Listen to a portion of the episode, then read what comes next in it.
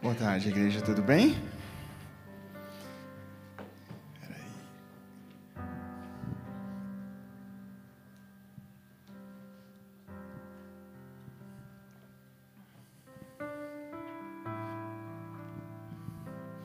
Já falei de uma outra vez, eu sou meio old school e eu sempre uso caderninhos escritos à mão mesmo.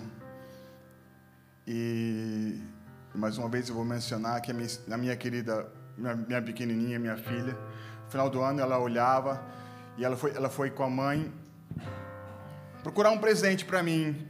Aí ela achou esse, esse binder aqui e aí falou assim, pai, agora você não precisa mais usar caderninho, agora você tem isso aqui para usar, então...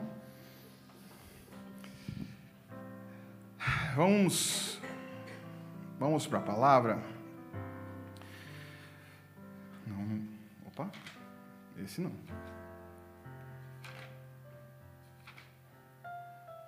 Vamos lá para Romanos.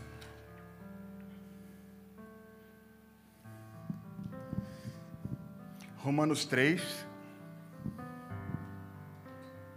23.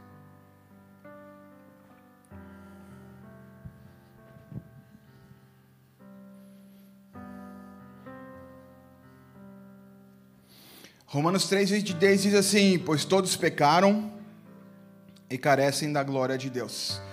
Feche seus olhos, abaixe sua cabeça, Pai. Está aqui a tua palavra. Estou aqui, está aqui é aquilo que o Senhor trouxe no meu coração e que eu não atrapalhe o que o Senhor quer fazer aqui. Que o Senhor quer ministrar aos nossos corações hoje. Eu me diminuo para que o Senhor cresça e que nada que saia da minha boca seja algo de inteligência humana, mas seja algo vindo do teu trono, Pai. E a gente te louva e te agradece, porque a gente sabe que a tua palavra não volta vazia. Em nome de Jesus. Em nome de Jesus. Amém? Amém. Vamos começar de uma maneira diferente. Algo que Deus estava ministrando no meu coração e é para perguntar para vocês: qual é a sua visão de Deus? O que Deus significa para você? A Bíblia tra traz vários adjetivos para Deus. E eu vou passear um pouquinho sobre alguns que Deus ministrou no meu coração. Mas nós, como, como aqueles que buscam o Senhor, ou aqueles que estão na pegada de entender um pouquinho mais o que é tudo isso, a gente tem uma maneira de ver a Deus. É uma maneira que a gente se identifica o papel de Deus na nossa vida. E eu comecei com um texto dizendo que todos pecaram e carecem da glória de Deus. Um pouco mais para frente, em Romanos mesmo, porque o salário do pecado é a morte. Só até aí.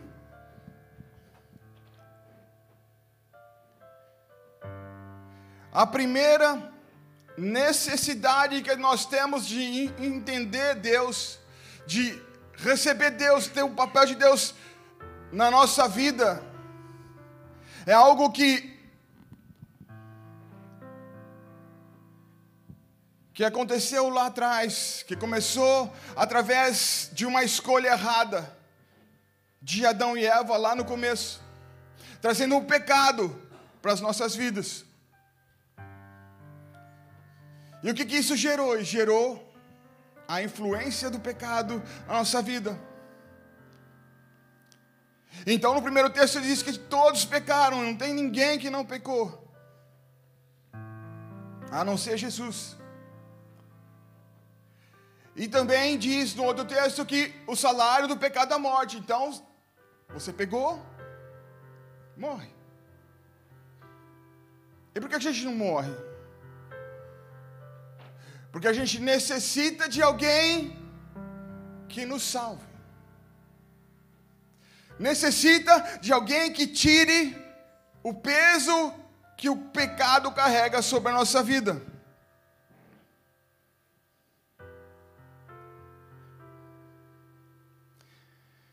Romanos 6, a partir do versículo 20. Porque quando eres escravos do pecado, estáveis isentos em relação à justiça. Naquele tempo, que resultados colhestes? Somente as coisas que agora vos envergonhais, porque o fim delas é a morte. A gente tem colhido situações e coisas porque nós precisamos nos livrar do pecado. A nossa natureza é pecaminosa. Talvez muitas pessoas que estão aqui têm testemunhos de como Deus tirou você de um lugar ruim. Como Deus te tirou de diversas situações.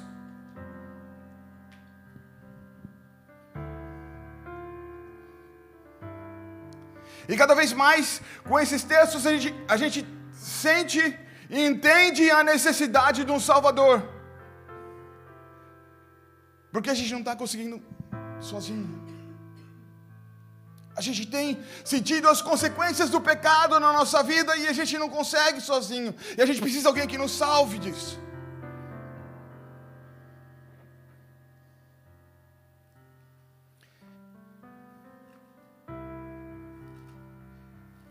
Em Salmos 40, a partir do versículo 2, o salmista vem dizendo algo. Tirou-me de um poço de perdição, de um tremedal de lama, colocou os meus pés sobre uma rocha e me firmou os passos. Nós precisamos de alguém que tire a gente desse poço.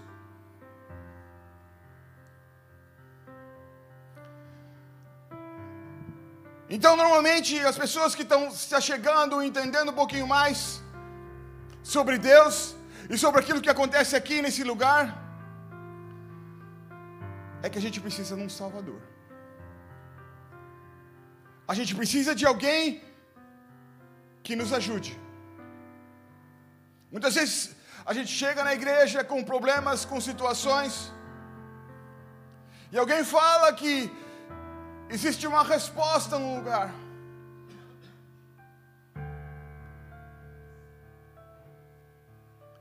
Existe algo que as pessoas falam que me tiram de uma situação, que me ajudam a sair da escuridão.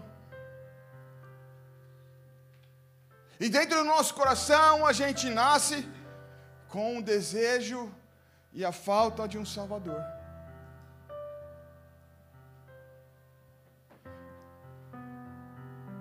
Então acontece que a gente vem numa reunião como essa, uma palavra é pregada, há uma oportunidade de você aceitar tudo que está falando, e a gente começa a conhecer aquele que é Salvador, aquele que nos salva. Mas a revelação de Deus para as nossas vidas não para aí. Mas talvez as pessoas, algumas pessoas parem nesse momento. Onde, ela, onde elas descobrem um Salvador. Alguém que pode tirar ela de enrascada. Quando eu estava pensando sobre essa palavra, Deus me deu um, uma alegoria Que Deus está num barco, a gente está se afogando e Ele vai lá, pega na nossa mão e bota a gente no barco.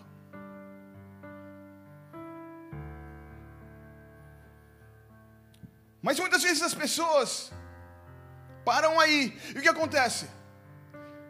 Elas descobrem que tem um Salvador, e elas se jogam na água de novo. Elas param nisso. E elas só voltam para esse lugar quando ela precisa ser salva de novo.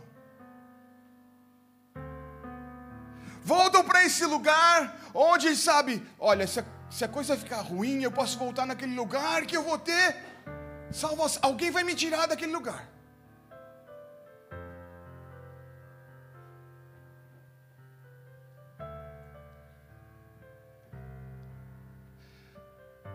Se a coisa der para o torto, eu volto lá, alguém pode me salvar. Eu conheci um Salvador.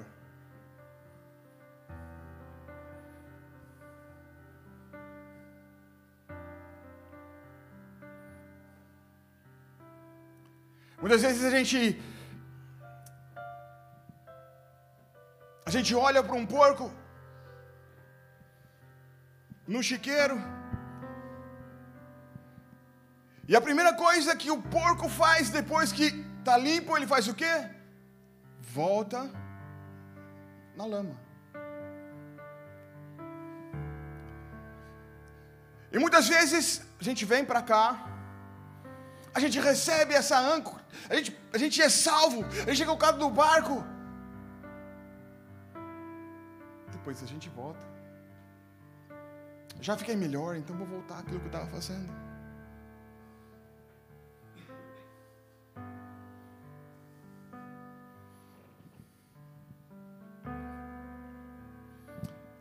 Mas Deus nos chama para entender outro tipo de revelação na nossa vida. Revelação da, da presença dEle, revelação dEle, que vai além de ser só um Salvador. Ele continua sendo Salvador. Entendam, gente, eu não estou tirando a característica de Deus como Salvador. Mas eu estou falando que as pessoas param aí.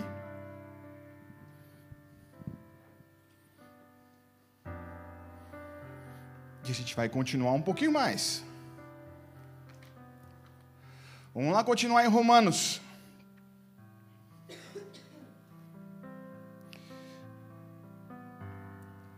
Romanos 6, versículo 22.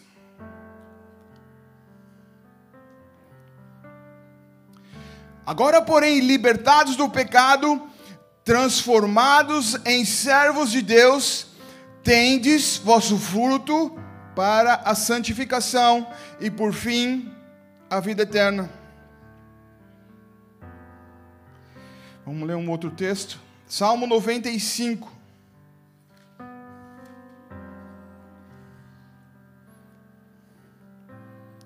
Salmo 95, a partir do versículo 1: Vinde e cantemos ao Senhor, com júbilo celebremos o rochedo da nossa salvação, saiamos ao seu encontro com ações de graça, vitoriemo-lo vitoriemo com salmos, porque o Senhor é Deus supremo e grande rei acima de todos os deuses.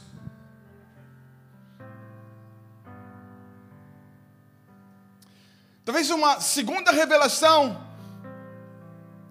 depois que a gente entendeu que Ele é Salvador,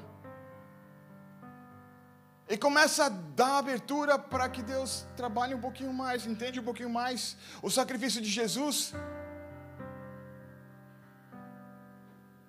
E conforme o outro texto fala, é transformado em servo.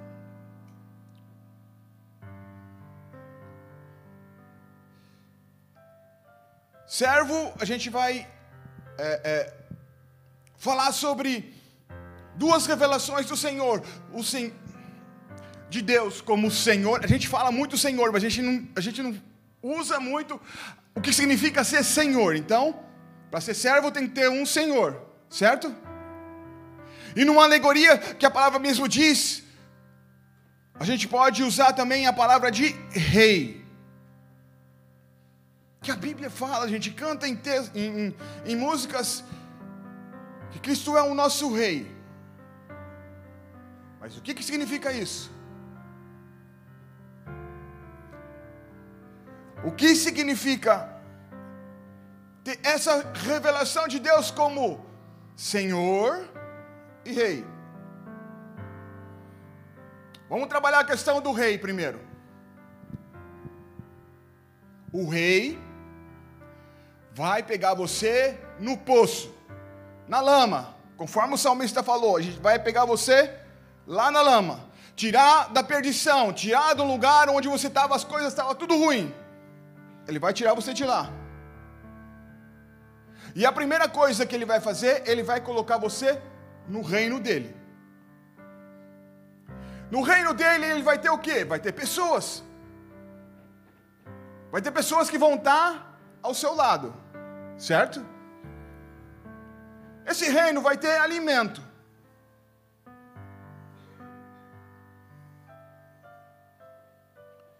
Vai ter proteção. palavra de Deus, o anjo do Senhor se acampa ao redor daqueles que o temem e os livra.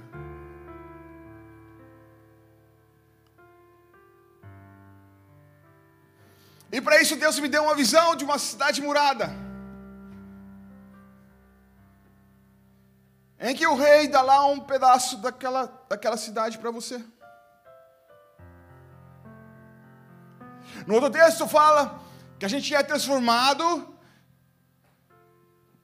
em servo. Deixa eu abrir de novo lá, em Romanos. A gente é transformado em servo. Tendes o vosso fruto para a santificação e por fim a vida eterna. Então aquilo que a gente tem que fazer tem que gerar santificação para gerar a vida eterna. É o texto falando.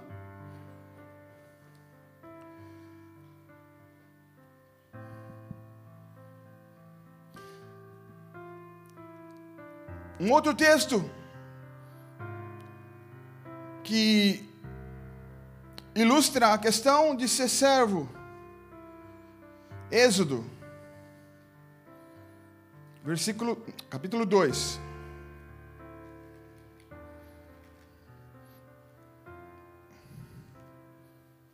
Não foge, não foge aqui. Será que eu fiz errado? Está errado, que maravilha.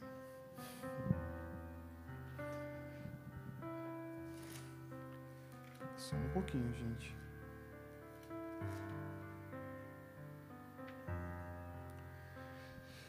Não é esse texto, eu, eu, eu, eu mandei errado. Mas é um texto onde diz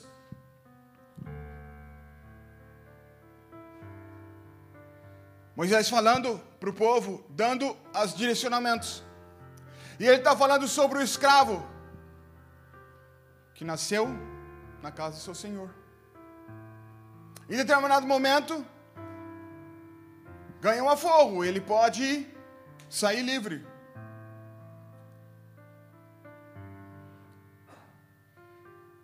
E nesse texto diz, não nesse texto, um texto que eu estou. Ele diz que se o servo amar o seu senhor e não quiser sair da presença dele, ele vai chamar as autoridades do, do lugar, vai botar a orelha dele no canto de uma porta e fazer um furo. E esse furo vai dizer que esse servo, esse escravo, vai ser daquele Senhor para sempre.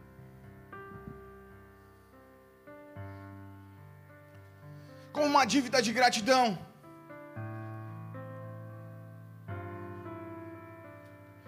E nessa maneira a gente começa a trabalhar na nossa vida. O que que é, o que que significa isso para nossa vida? Não é simplesmente aquela pessoa que vai buscar vai vir na igreja só para buscar a mão do Senhor.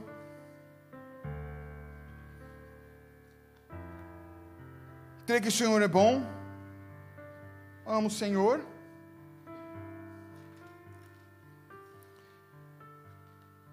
Leu aquele texto em Tiago Em Tiago 2,17, ele, ele leu aquele texto, assim também a fé, se não tiver obras, por si só, é morta.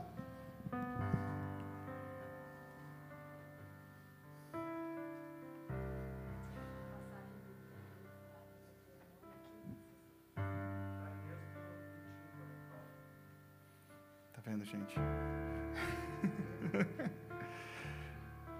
Deixa eu só ver. Eu acho que é o Êxodo 20. É. É, esse aqui. Eu vou ler. É Êxodo 21.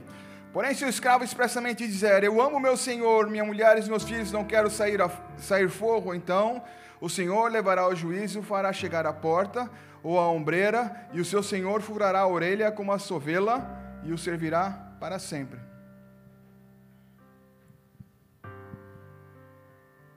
Então a gente escolhe e está aqui. É verdade? A gente escolhe servir o nosso Senhor. A gente entendeu que se eu creio, eu tenho que mostrar isso, eu tenho que ter obras.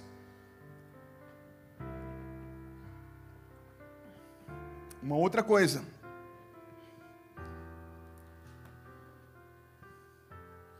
João 6. Jesus está ensinando para os seus discípulos.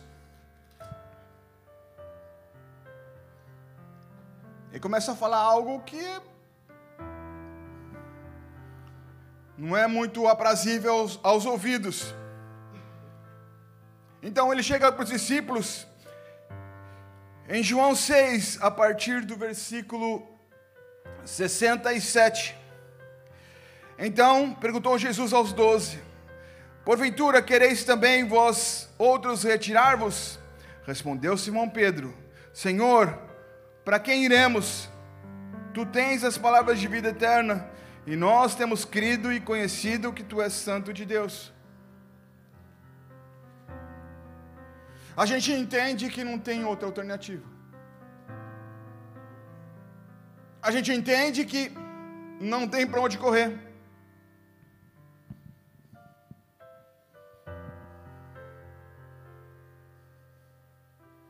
Mas talvez a gente pare só aí.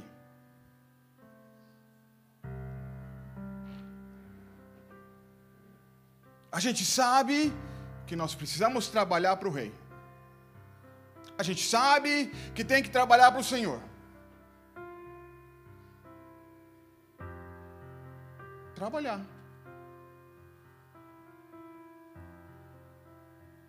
Nós temos que fazer alguma coisa. Então, se alguém chama você para fazer alguma coisa, você vai. Seja qualquer coisa. Porque muitas vezes a gente vai isso, eu preciso fazer alguma coisa, porque eu sou servo. Eu preciso fazer alguma coisa.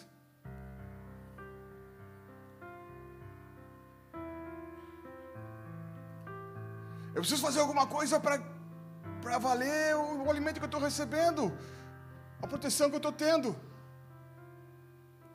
Talvez na nossa cabeça a gente comece a pensar: eu preciso pagar tudo aquilo que já foi feito por mim.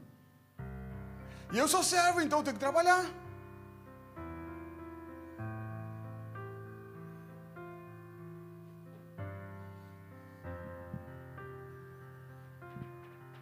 E porque Ele me salvou, eu tenho que honrar Ele.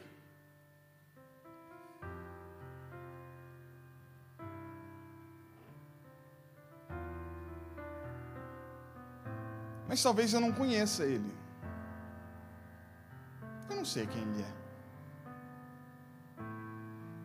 Foi só alguém que me tirou de um lugar que eu estava ruim e me trouxe para um lugar melhor.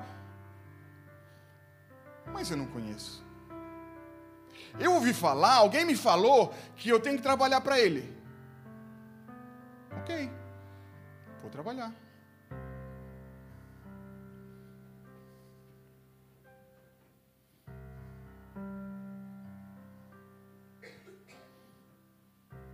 Mas não tem relacionamento.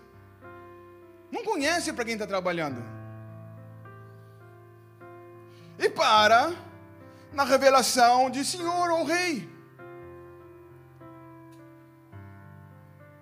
Talvez até mesmo o rei te aliste para a guerra. E você vai, mesmo sabendo que.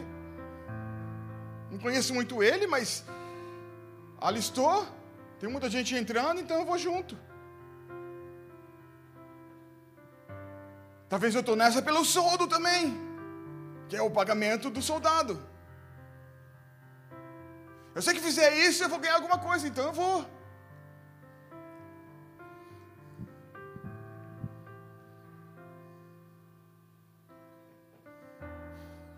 E quando Deus estava ministrando tudo isso no meu coração, um texto que o pastor falou dele hoje, ou falou semana passada, que está lá em Mateus 7, a partir do versículo 22. Muitos naquele dia hão de dizer: Senhor, Senhor, porventura não temos nós profetizados em Teu nome? Em Teu nome não expelimos demônios, e em Teu nome não fizemos muitos milagres? Então lhes direi explicitamente: Nunca vos conheci, aparte de mim, apartai-vos de mim, os que praticais iniquidade.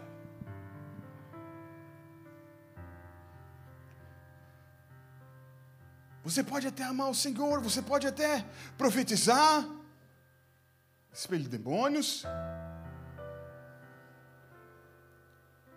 sem ter relacionamento.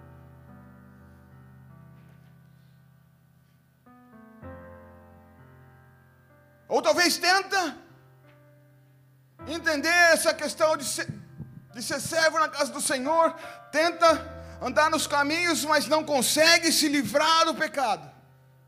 Não consegue se livrar da iniquidade que você sempre guarda no cantinho.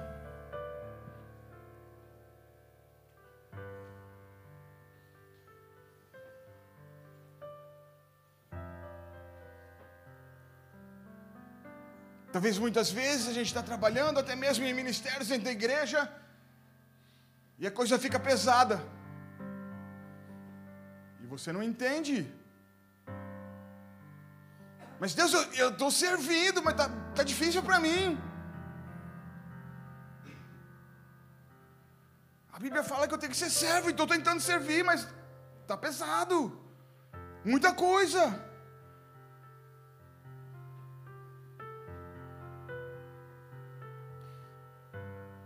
E Deus tem trazendo essa palavra para mexer no meu coração e para mexer no seu coração.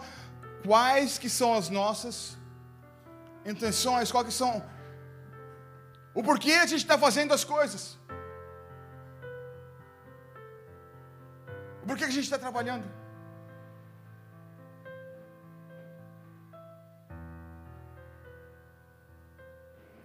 Eu não estou falando para vocês saírem pararem.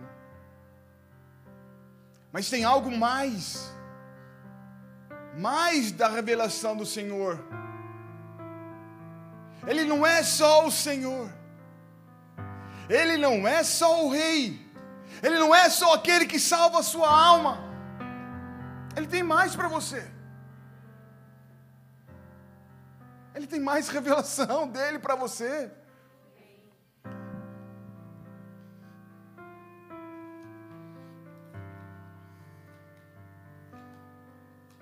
João 15.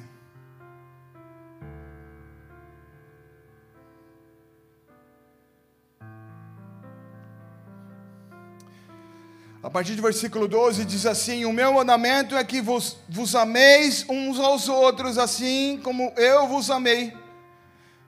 Ninguém tem maior amor do que esse dar a alguém a própria vida em favor dos seus amigos. Vós sois meus amigos, se fazeis o que eu vos mando.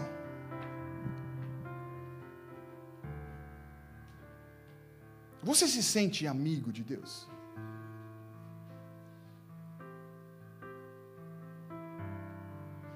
Você tem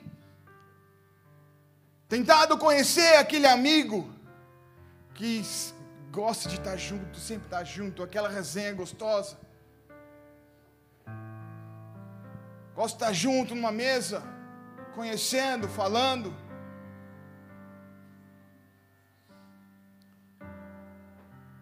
O nosso amigo deixou várias coisas que ele falou para a gente fazer. Ele está aberto para a gente conhecer Ele.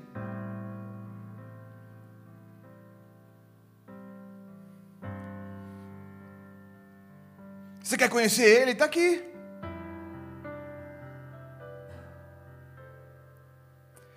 E seguindo no versículo 15: Já não, não chamam mais de servo, porque o servo não, sa não, não sabe o que o, o que o seu senhor que faz o seu Senhor, mas tenho-vos chamados amigo, porque tudo quanto ouvi de meu Pai vos tenho dado a conhecer. Não foste você que escolheste a mim, pelo contrário, eu vos escolhi a vós e vos designei para que vades e desfruto, e o vosso fruto permaneça, a fim que tudo que pedires ao Pai em meu nome, eu vou-lo conceda.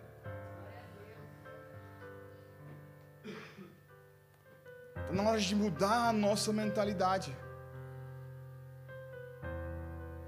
Deus não quer robozinhos. Deus não quer escravos.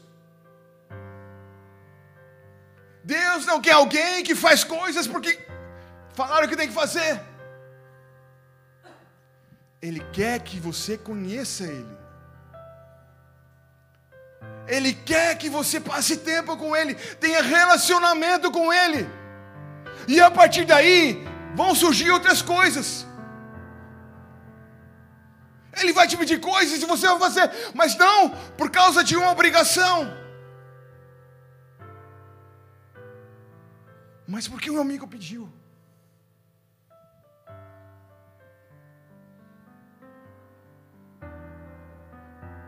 Talvez vocês têm muitos amigos, pessoas que são do coração, aqueles amigos do peito, que falou alguma coisa, você faz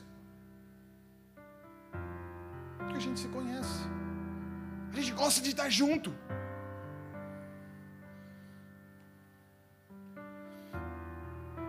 Então a primeira questão que ele fala é a obediência.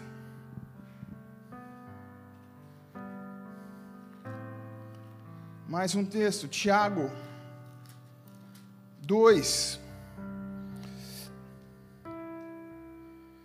versículo 23. E se cumpriu a escritura a qual diz: Ora, Abraão creu em Deus, e isso foi lhe imputado como para a justiça, e foi chamado amigo de Deus. Você quer ser amigo de Deus? Você tem que ter fé. Você tem que crer. Você tem que crer que Ele tem as melhores coisas para você. Você tem que crer que Ele te salvou. Você tem que crer que Ele é o teu Senhor.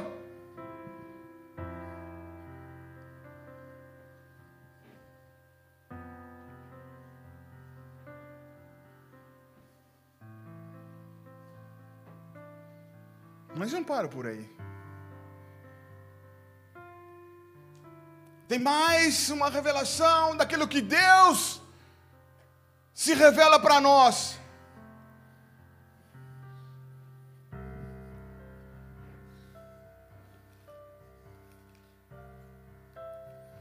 Muitas vezes as pessoas não se apropriam daquilo que Ele quer se revelar a nós.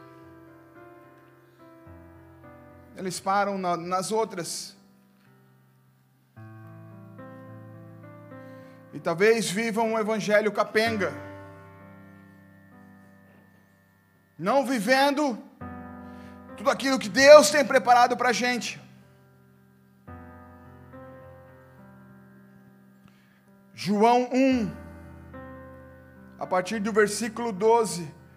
Mas a todos o quanto receberam, deu-lhes o poder de serem feitos filhos de Deus, a saber, os que creem no seu nome, os quais não nasceram do sangue, nem da vossa, na vontade da carne, nem na vontade do homem, mas de Deus.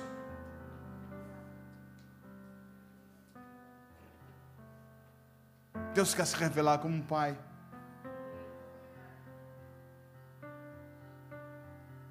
E quando fala de família, muda a situação. E foi a ideia desde o início. Quando Deus declarou: façamos o homem a nossa imagem e semelhança, Ele estava criando a família, Ele estava chamando a gente para participar dessa família. Romanos 8, a partir do versículo 14: Pois todos os que são guiados pelo Espírito de Deus são filhos de Deus. Porque não recebeste o espírito de escravidão para viverdes outra vez atemorizados, mas recebeste o espírito de adoção, baseados no qual clamamos: Abba, Pai. O próprio Espírito testifica com o nosso espírito que somos filhos de Deus. Ora, se somos filhos de Deus, somos herdeiros, herdeiros de Deus, co-herdeiros com Cristo. E com Ele sofremos e também com Ele seremos glorificados.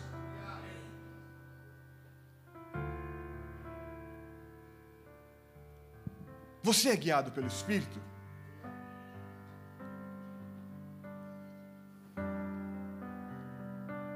Aqueles que são guiados pelo Espírito, pelo Espírito são filhos de Deus.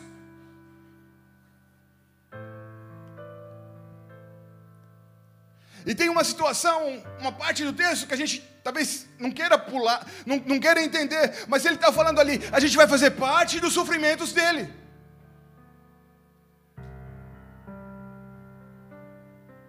Você entende que para ser filho a gente vai fazer parte de sofrimento daquilo que Jesus fez? A gente vai sofrer. Na Bíblia fala que, na, que a gente vai ter aflição. Ele não está falando que a nossa vida vai ser um mar de rosas. Ele está falando que vai ter aflição. Mas tem de bom ânimo, continua. Porque eu venci. E você vai vencer.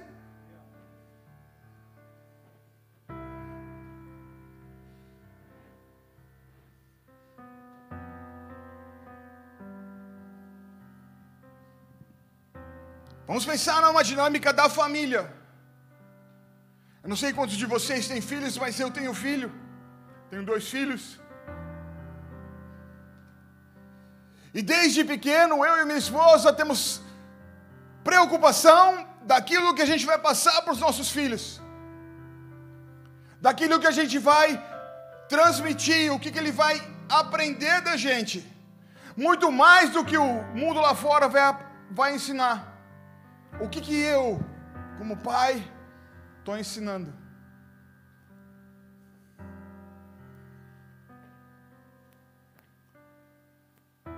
E quando a gente entende a revelação de Deus como um pai, e ele continua preocupado e está querendo te ensinar.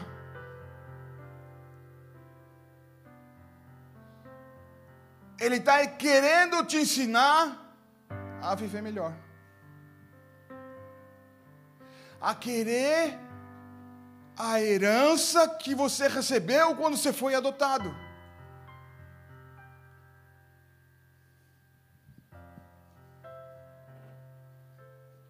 Quando a gente recebe a revelação de Deus como um pai, ele não deixou de ser rei.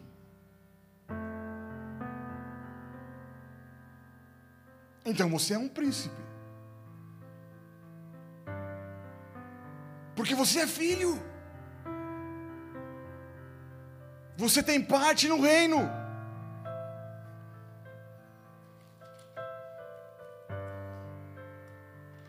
Mateus 11.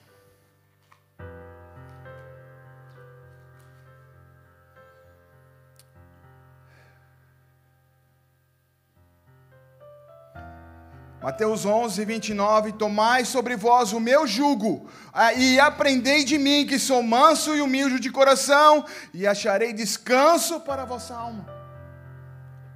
Está difícil? Está complicado?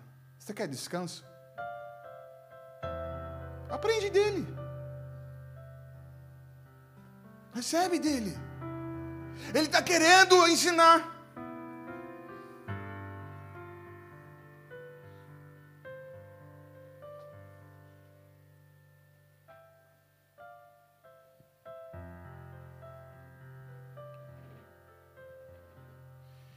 Está querendo que você faça parte do reino.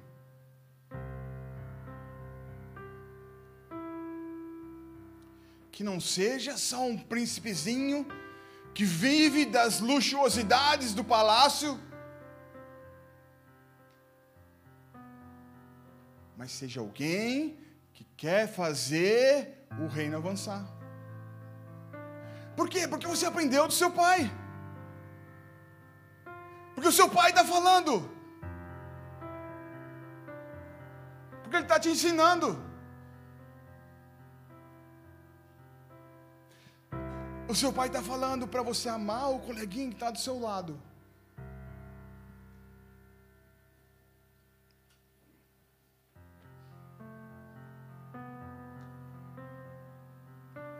Talvez muitas pessoas venham de ambientes familiares disfuncionais, mas Deus está mostrando algo para a gente hoje. Que Ele te chama para você fazer parte da família.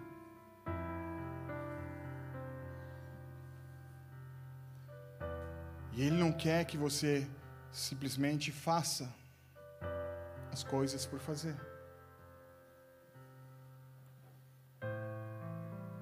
Conforme eu já disse, ele não quer robozinho, ele não quer escravo. Ele quer filhos. Sabe por quê? Porque tem coisas que meu filho faz por amor a mim.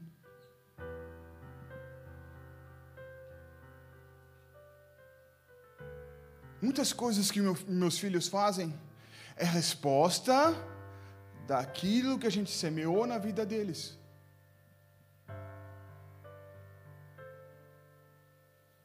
Não é porque eu sou um sargentão, não é porque eu sou o superior e eles têm que obedecer.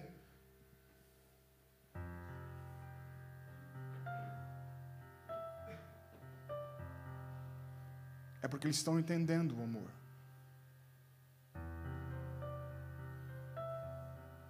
Eles estão entendendo tudo aquilo que nós temos passado como reflexo do amor que nós recebemos. E não só por causa dos nossos pais naturais. Eles entendem que muito daquilo que a gente tem para oferecer para eles vem de Deus. E Deus está aqui falando: Eu tenho coisas para oferecer para você, meu filho.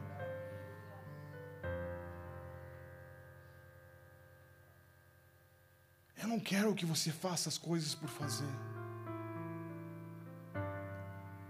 Eu quero que você entenda e aprenda a que tudo o que você for fazer seja reflexo do meu amor por ti.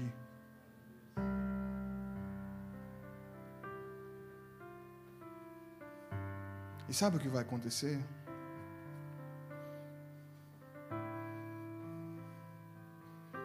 As coisas vão começar a mudar.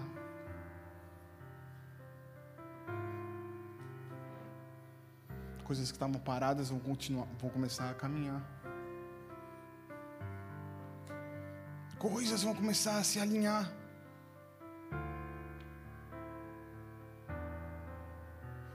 Porque a gente é bonzinho? Não. porque a gente crê na palavra dele.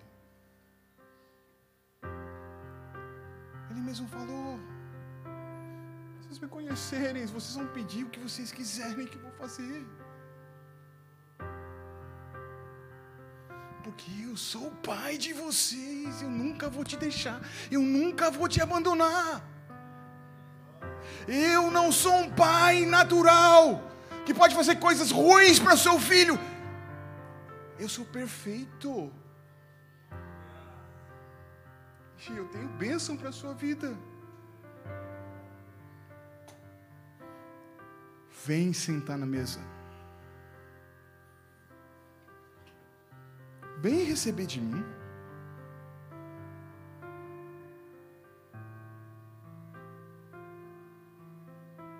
Hoje de manhã o pastor estava pregando sobre o banquete. Ele tem um banquete todos os dias para a nossa vida.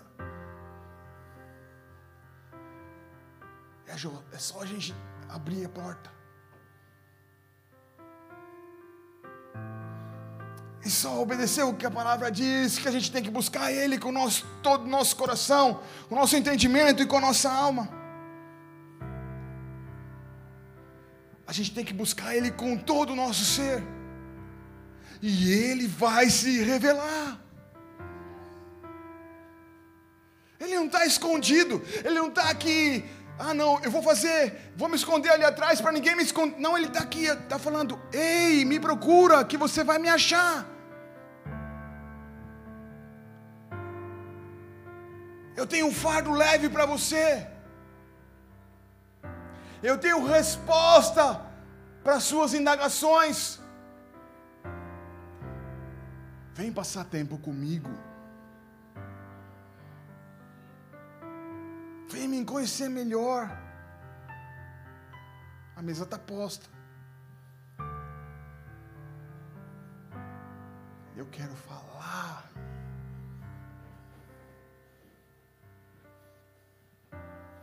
Hoje em dia a gente tem muita dificuldade de ouvir.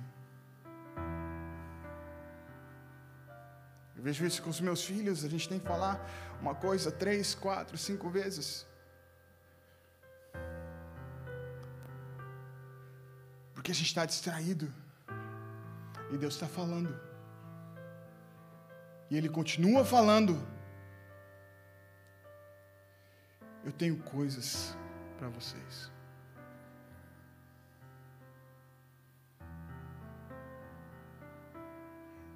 Eu só preciso um tempo. Eu quero falar mais para vocês.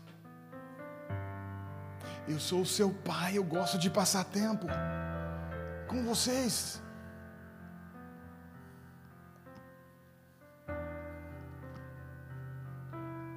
Mas ele é cavalheiro, ele não vai forçar nada. Você tem que abrir a porta. E o batente é por dentro, não tem como vir por fora.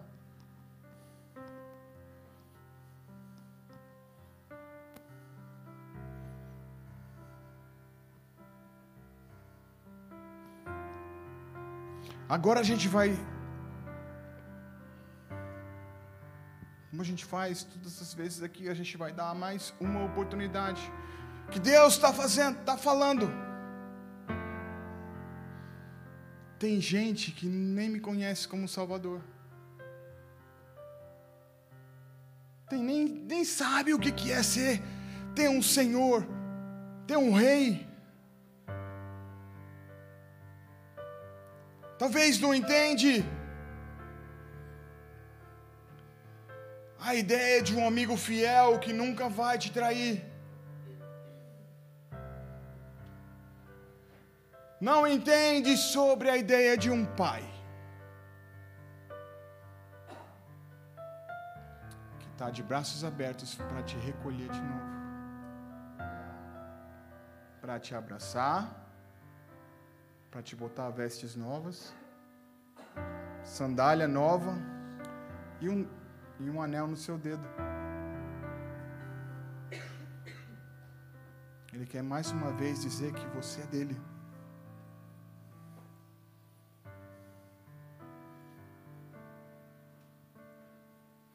Abaixa sua cabeça.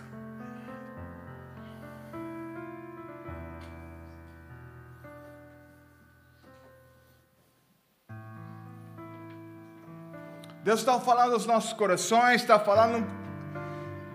E tem pessoas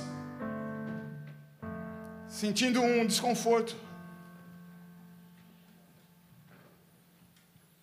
Estão entendendo que dentro do ser dela está tudo bagunçado. E talvez chegou aqui precisando de salvação.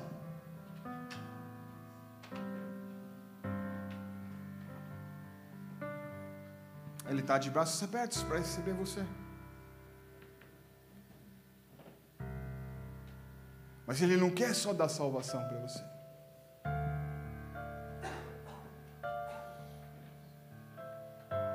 Ele quer se apresentar como um pai.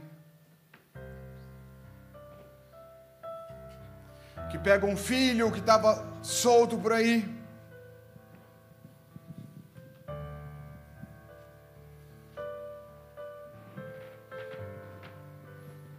Está querendo te oferecer um novo caminho. Está querendo te dar alimento, proteção. E uma herança.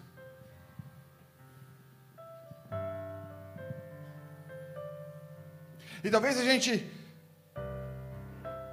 complique muita situação, mas o que a palavra nos diz é: se você confessar com a sua boca e crer no seu coração, você será salvo. É o primeiro passo.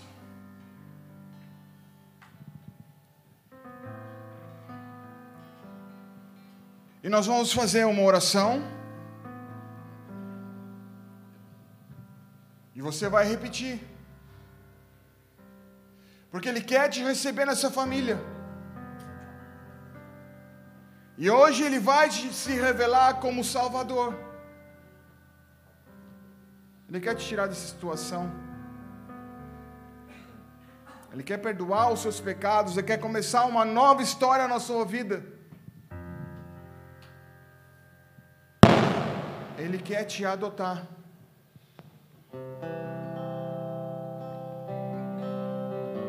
Ele quer te adotar como filho.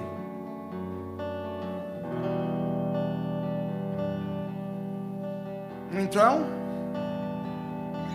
para assinar essa carta de, de adoção, você precisa só repetir uma oração.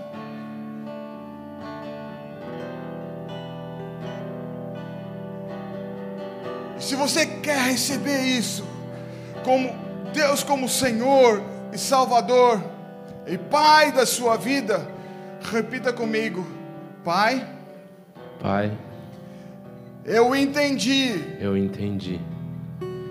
Que você. Que você.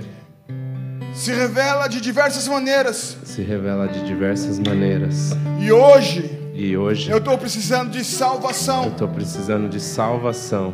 Eu preciso. Eu preciso de ajuda. De ajuda. Para me livrar dos meus pecados. Para me livrar dos meus pecados. E do peso que eu carrego. E do peso que eu carrego. Então eu te aceito. Então eu te aceito. Como Senhor. Como Senhor. Como Salvador. Como Salvador. Como Pai da minha vida. Como Pai da minha vida. Escreve o meu nome. Escreve o meu nome. No livro da vida. No livro da vida. Perdoa os meus pecados. Perdoa os meus pecados. Prega os meus pecados. Prega os meus pecados. Naquela cruz. Naquela cruz. Onde Jesus. Onde Jesus. Se, se deu a vida por mim. Deu a vida por mim. E eu recebo. E eu recebo. Desse sacrifício. Esse sacrifício. Em nome de Jesus. Em nome de Jesus. Pai, em nome de Jesus.